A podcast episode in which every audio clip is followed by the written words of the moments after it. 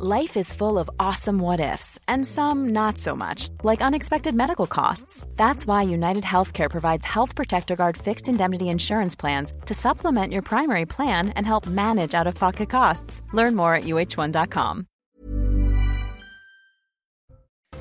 Pour tenter de résoudre la crise de l'hôpital, Gabriel Attal promet 32 milliards d'euros supplémentaires pour la santé d'ici 5 ans. Un investissement massif mais nécessaire, vous allez le voir dans ce journal. Le système hospitalier est à bout de souffle. Pour lutter contre la pénurie de milliers de médicaments en France, des pharmaciens n'ont pas d'autre choix que de fabriquer eux-mêmes leurs molécules. C'est le cas d'une officine en Dordogne. Reportage à suivre. Alors que ce dimanche marque le centième jour de la guerre entre Israël et le Hamas, selon les autorités israéliennes, 132 personnes sont toujours retenues en otage dans l'enclave palestinienne. À la veille de cette date symbolique, Emmanuel Macron a exprimé son soutien aux familles des otages et promis que la France faisait tout pour les ramener. Enfin, les Danois vont assister ce dimanche à la proclamation de leur nouveau roi. Le prince héritier Frédéric va succéder à sa mère, souveraine du Danemark depuis le 14 janvier 1972.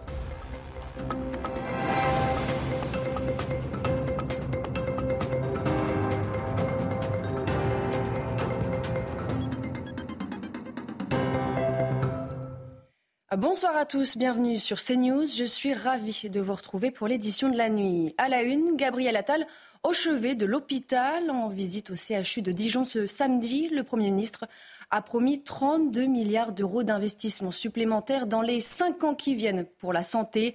Retour sur ce déplacement avec Godéric B. L'hôpital est en train de mourir. Est en train de mourir. Je ne sais pas si vous en avez conscience, mais l'hôpital est en train de mourir. Gabriel Attal s'est confronté aux soignants pendant son déplacement, il a été interpellé sur l'état critique de l'hôpital. Au CHU de Dijon, Catherine Vautrin et le Premier ministre ont visité les urgences pédiatriques, les urgences adultes, puis la plateforme de régulation du SAMU. Gabriel Attal a également annoncé une nouvelle aide financière. Nous allons continuer à investir massivement pour l'hôpital et plus largement pour notre système de santé. Dans les cinq ans qui viennent, c'est 32 milliards d'euros supplémentaires qui seront investis pour notre système de santé.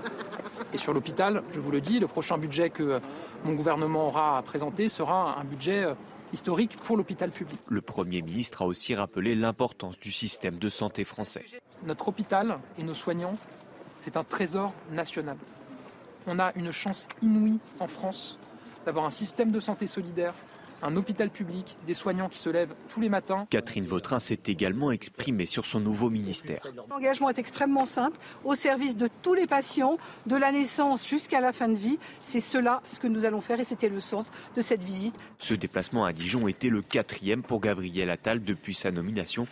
Matignon a promis un déplacement par jour pour le Premier ministre.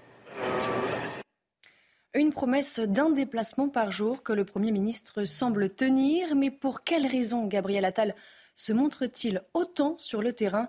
Quelques éléments de réponse avec Thomas Bonnet.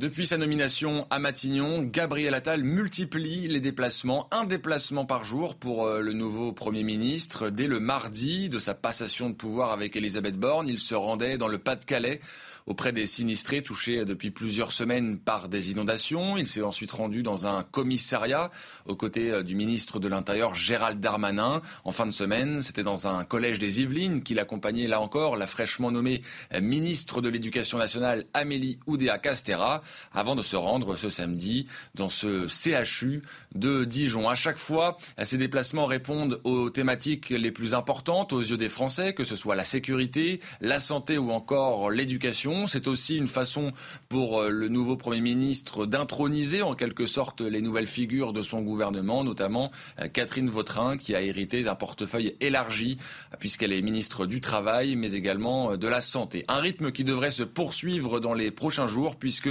l'entourage du Premier ministre indique que d'autres déplacements sont à prévoir dans les prochaines heures.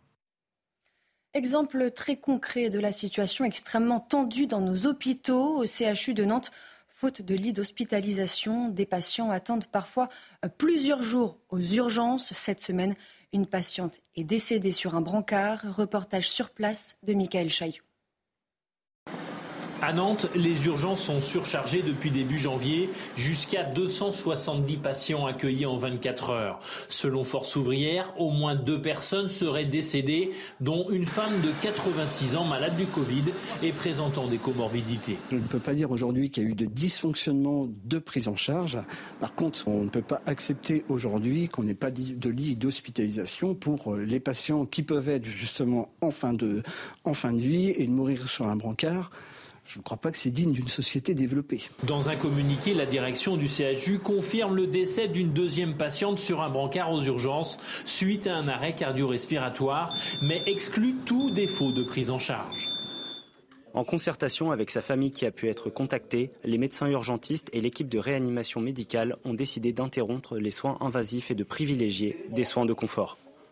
De son côté, la CGT redoute que cette situation aux urgences devienne une habitude. C'est pas acceptable. Il ne faut pas que ça soit banalisé. Si c'est banalisé, ça veut dire que dans un an, on aura euh, peut-être euh, plusieurs décès et puis on aura aussi 300, 400 euh, passages par jour. Ce jeudi après-midi, face à la crise aux urgences, la direction a déclenché un plan interne de mobilisation avec un renfort de personnel et des déprogrammations d'intervention. C'est une pénurie dont vous n'avez peut-être pas entendu parler, mais aujourd'hui en France, les stocks de 3500 sortes de médicaments différents sont au plus bas. Pour faire face au manque, des pharmaciens ont choisi de fabriquer eux-mêmes leurs molécules. Reportage en Dordogne, Antoine Estève et Jérôme Rampenou. C'est le seul laboratoire scientifique du village de Tocane-Saint-Apre de l'amoxicilline, de la cortisone ou encore des huiles essentielles. Ici, on sait pratiquement tout fabriquer localement. Je fais une vaseline salicylée, donc euh, c'est de l'acide salicylique et de la vaseline. Et donc euh, on commence par peser d'abord l'acide salicylique, on rajoute la vaseline, et après moi c'est la machine euh, qui s'appelle la Topitech ou le Samix qui me mélange automatiquement chaque préparation. En France, on compte entre 3000 et 3500 médicaments en pénurie. Ce pharmacien a décidé de s'équiper et d'acheter les produits de base. L'ancêtre du pharmacien était l'apothicaire et euh, on avait euh, mon grand-père qui était aussi euh, qui était aussi pharmacien avait un, vieux grimoire des formules qu'il fabriquait pour pour les patients et je retrouve un peu cet esprit-là. Avec la préparation des molécules à la demande, cette pharmacie emploie une douzaine de salariés les habitants du village semblent conquis par ce nouveau mode de production de médicaments. On connaît le personnel, ça fait travailler des gens d'ici, on peut aller acheter nos médicaments euh, ici, des préparations qui sont faites euh, chez nous. quoi. C'est rassurant aussi, ça c'est sûr. Déjà, on sait d'où ça vient aussi, ça c'est sûr. Les médicaments qui viennent de je sais pas d'où, là, euh, c'est même pas ce qu'il y a dedans. Le carnet de commandes est plein. Ce sont principalement des demandes de médicaments en rupture de stock dans des pharmacies de toute la région. C'est un tout autre sujet. Après Montpellier, la ville de Rennes se dote à son tour d'une brigade anti-incivilité. Comme son nom l'indique, celle-ci doit lutter contre les incivilités du quotidien dans l'espace public. Michael Chailloux a rencontré les membres de cette équipe. Les dépôts sauvages au pied des immeubles, les nuisances sonores, les violences sexistes ou encore les déjections canines, les missions de la nouvelle brigade anti-incivilité sont larges. À Rennes, ils seront 17 agents autour d'un maître mot, la proximité pour tranquilliser l'espace public. Leur rôle est aussi euh, d'avoir euh, cette fonction d'officier du détail, euh, parce que c'est le détail qui fait la qualité de vie au quotidien. Un espace public propre, autant que des comportements respectueux, c'est ce que nous devons aussi à chacune et à chacun dans une ville. Sur le terrain depuis le 4 janvier, la BAI rennaise fait beaucoup de pédagogie, mais n'hésite pas à passer à la sanction dès que nécessaire. La semaine dernière, il y a déjà eu une verbalisation pour une personne qui était en train d'uriner dans un abribus.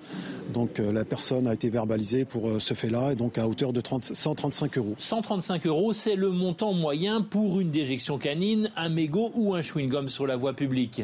Mais ça peut monter à 1500 euros pour un dépôt sauvage. À Rennes, certains regrettent déjà que la BAI ne soit présente sur la voie publique uniquement jusqu'à 19h du lundi au samedi. Une mosquée dégradée en pleine prière, ça s'est passé près de Morlaix, dans le Finistère. Ce samedi matin, un individu a essayé de mettre le feu à la porte de la mosquée de Saint-Martin-des-Champs. Sur le réseau social X, le ministre de l'Intérieur, Gérald Darmanin, condamne avec la plus grande fermeté cet acte commis contre un lieu de culte et affiche son soutien aux musulmans du Finistère. Une enquête a été ouverte.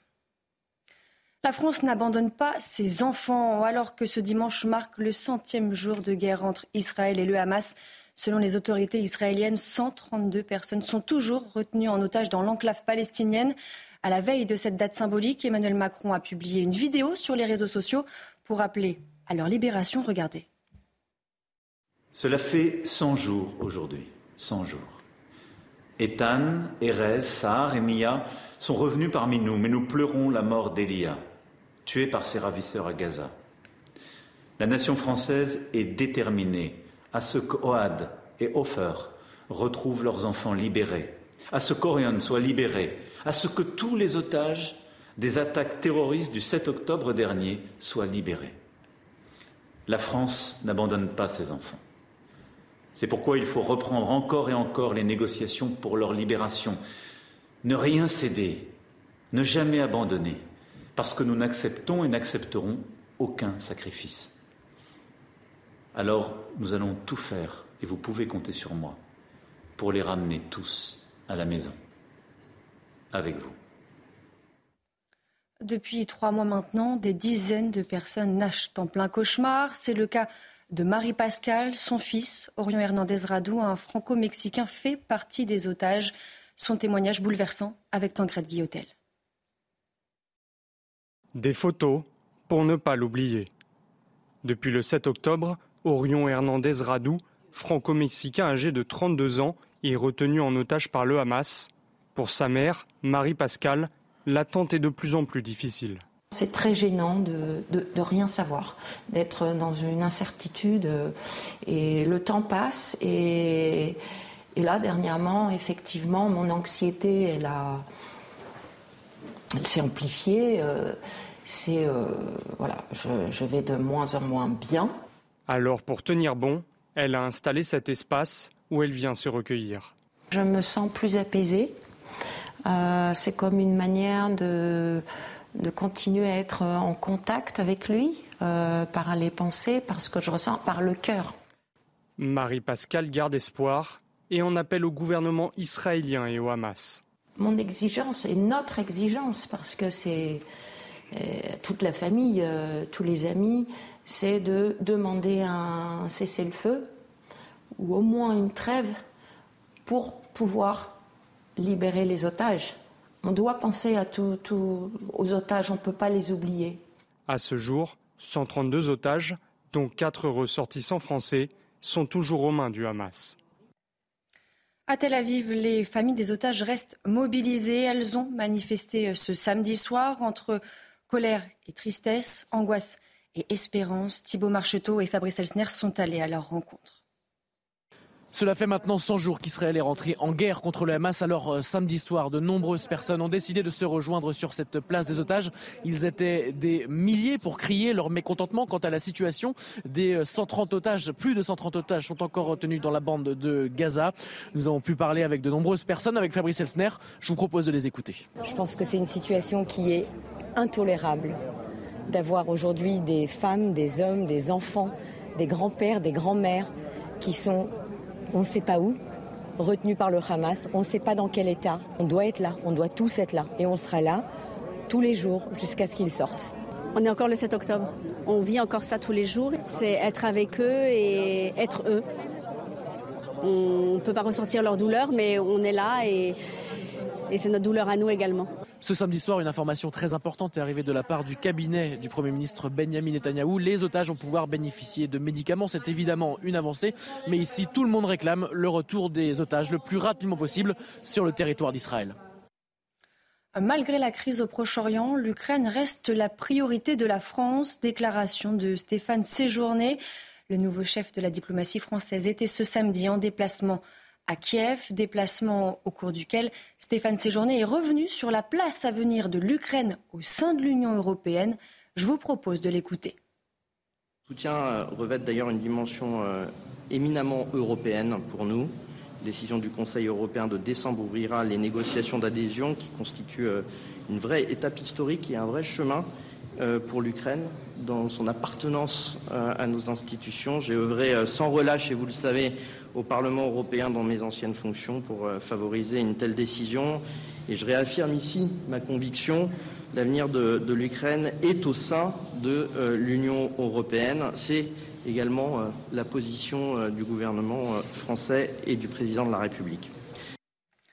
À Taïwan, les électeurs saluent la vitalité de la démocratie. Ce samedi, Lei Ching-te, vice-président du Parti démocrate progressiste, a remporté l'élection présidentielle. Qualifié par Pékin de grave danger, le président élu, lui, promet de protéger l'île des menaces de la Chine. Je vous propose de l'écouter. Je suivrai le système constitutionnel de la République de Chine. Je maintiendrai le statu quo. Je ne serai ni humble ni arrogant.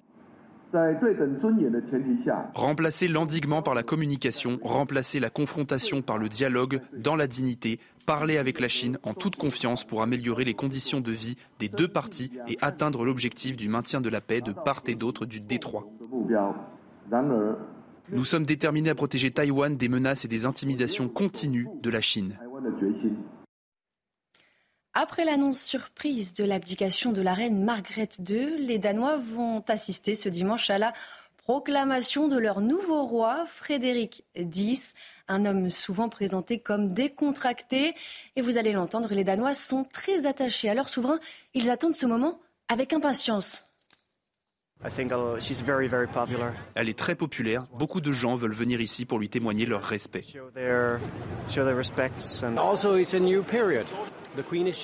C'est une nouvelle période. La reine montre une nouvelle manière moderne de laisser les responsabilités à une personne plus jeune.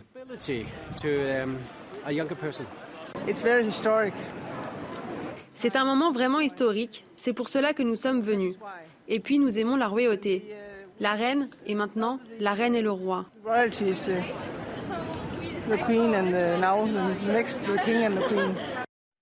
Et tout de suite, le journal des sports.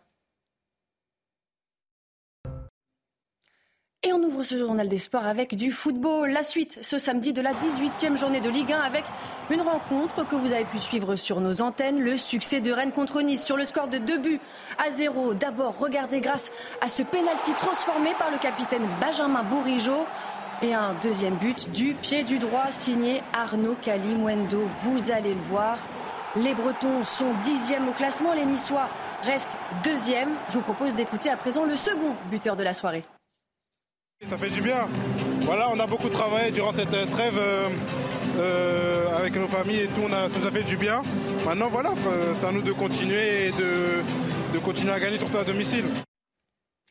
En Angleterre, suite ce samedi de la 21e journée de Première League et cette très belle affiche entre Newcastle et Manchester City. Un choc qui a tenu toutes ses promesses. Après avoir été mené de deux buts, les Citizens ont renversé le match pour s'imposer finalement trois buts à deux.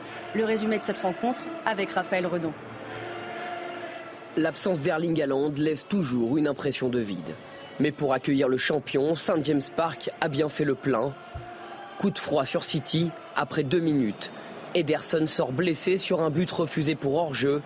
Ortega prend sa place dans les cages. Heureusement pour les Sky Blues, le talent ne manque jamais. Kyle Walker, il a tout le temps pour s'appliquer, pour centrer fort devant le but, avec cette talonnade géniale Madjer du pied droit pour le gaucher Bernardo Silva. Mais l'expérience des Citizens ne résiste pas longtemps à la jeunesse insolente des Magpies. Alexander Isaac enroule et emballe le match. Deux minutes plus tard, copier-coller. Dans la surface pour donner une solution, mais Gardel lui aussi, il est capable tout seul de faire la différence. Isaac et Gordon ont coûté plus de 100 millions. À la mi-temps, ils valent deux buts et tout l'or du monde. La seconde période est une attaque-défense, mais il manque quelque chose à City. Quelque chose comme la magie. Pep Guardiola sait où la trouver. Kevin De Bruyne Kevin De Bruyne Kevin 5 minutes sur le terrain, et De Bruyne brille comme ses cheveux au vent. Cela devient encore plus éblouissant dans les arrêts de jeu. Le Belge trouve Oscar Bob, 20 ans, qui offre la victoire à Manchester City. Il était écrit que la lumière viendrait de De Bruyne. Le génie n'a pas déçu. La Coupe d'Afrique des Nations a démarré et ce sont les joueurs de Jean-Louis Gasset qui réalisent un sans faute pour leur entrée en lice. Victoire 2 buts à 0 contre la Guinée-Bissau. Peu après le coup d'envoi de la rencontre, c'est Seko Fofana qui ouvre le score. En seconde période, Jean-Philippe Crasso double la mise. Les éléphants sont provisoirement en tête du groupe A. Prochaine rencontre pour eux jeudi face au Nigeria. Enfin, du rugby et Toulouse qui déroule en Champions Cup dans la poule B. Les Rouges et Noirs se sont largement imposés face à l'Ulster. Un succès 48 à 24 avec 7 essais inscrits, un doublé d'Antoine Dupont. Les Toulousains n'ont laissé aucune chance à leurs adversaires. Leur bilan est parfait. 3 victoires en 3 rencontres, 15 points pris sur 15 possibles. Grâce à ce résultat, le stade toulousain file en huitième de finale.